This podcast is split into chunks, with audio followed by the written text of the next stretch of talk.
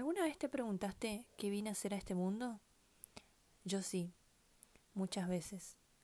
Y en un punto digo, qué bueno que es hacerse esta pregunta, ¿no? Porque te invita a muchas cosas. Te invita a ver qué estás haciendo actualmente, a reconocer si realmente estás viviendo la vida que quieres vivir. Te invita a ver en qué estado están tus acciones, tus búsquedas, tus hábitos, en qué manera estás viviendo y cómo te sentís con eso. Me considero una buscadora constante de esa misión. También creo que es algo que puede ir mutando con el tiempo. Desde chica siempre fui una gran soñadora. Era la típica buscadora de cosas nuevas y diferentes a las que hacían los demás niños o niñas de mi edad. Creo que tener una familia del mundo artístico también me ayudó a ser una exploradora de mi creatividad constantemente. Recuerdo siempre jugar a la maestra, soñando algún día poder enseñar de verdad. Luego eso fue mutando y tenía claro que quería ser psicóloga. siempre me ayudaba, me gustaba ayudar a mis amigas, dar consejos. Si alguna estaba mal, no dudaba en prestar mi oído o querer hacer sentir bien en todo momento a esa persona. Pero dentro de mi mente tenía tantas cosas por decir que lo canalizaba escribiendo. Y obvio, eso me sigue encantando. Se habrán dado cuenta. Con todos mis posteos en Instagram que son súper largos.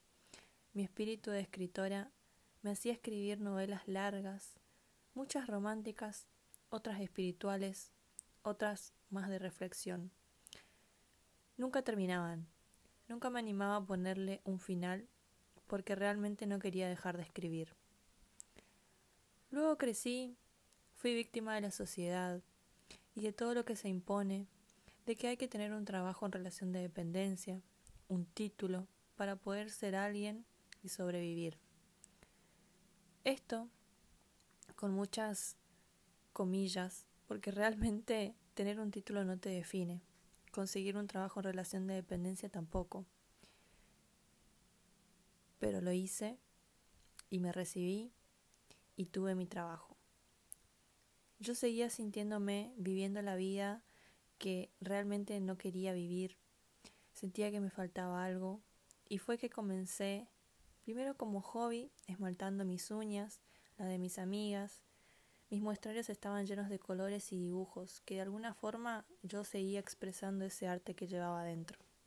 Comencé a emprender y inicié ese emprendimiento de uñas. También sentía que faltaba algo más, me seguía sintiendo atrapada. Empecé a enseñar y a demostrar ese arte, poder compartirlo y poder transmitirlo.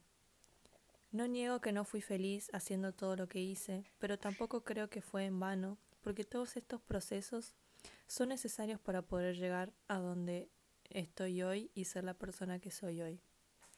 Cuando llegó la pandemia y fui mamá, el estar encerrada en casa me hizo replantearme muchas cosas de cómo estaba viviendo mi vida y qué es lo que quería. Esa pausa o esa desconexión hizo que me reencontrara conmigo misma y con mi verdadera misión en la vida. No era hacer uñas, no era dibujar, no era enseñar.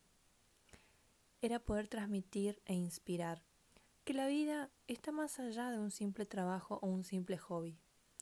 A veces hace falta chocarnos con la pared o en este caso que pasa una pandemia para darnos cuenta de ciertas cosas. Y en buena hora que eso pase, porque peor sería no darnos cuenta nunca, ¿no?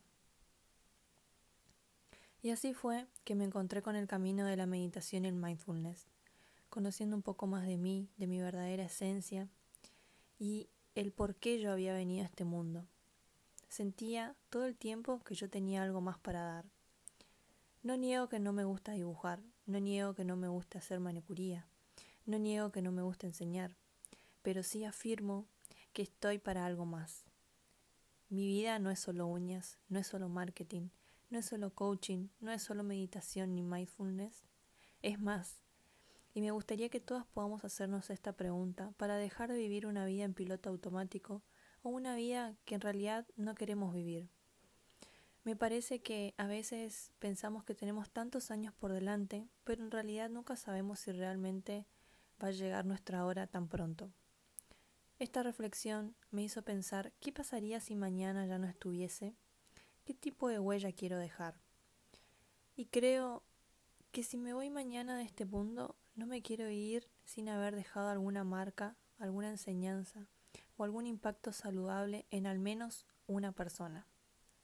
Creo que el conocimiento es poder y que nutrirse espiritualmente y personalmente es llenarse. No solo, no solo somos cuerpo, somos cuerpo, mente y espíritu. Y para mí no me sirve de nada nutrirme si no lo puedo compartir. Lo necesito, necesito compartir mis conocimientos, mis reflexiones, todo lo que me está pasando y que puedas escucharlo. Cuando decidí hacer este podcast quise también que sea algo más. No me quería limitar a solamente mi trabajo, porque sé nuevamente que soy más y puedo dar más. Por eso este podcast va a estar dedicado a la vida misma, la productividad, el emprendedurismo, los hábitos, la espiritualidad, las reflexiones y todas estas preguntas disparadoras que para mí son las mejores a la hora de replantearnos nuestra vida porque nos hacen realmente pensar o reflexionar qué estamos haciendo con esta única vida que tenemos. Espero que te haya gustado este primer episodio y te voy a dejar una pregunta para que reflexiones el resto del día. ¿Qué estás haciendo con tu vida? ¿Estás viviendo realmente la vida que quieres vivir?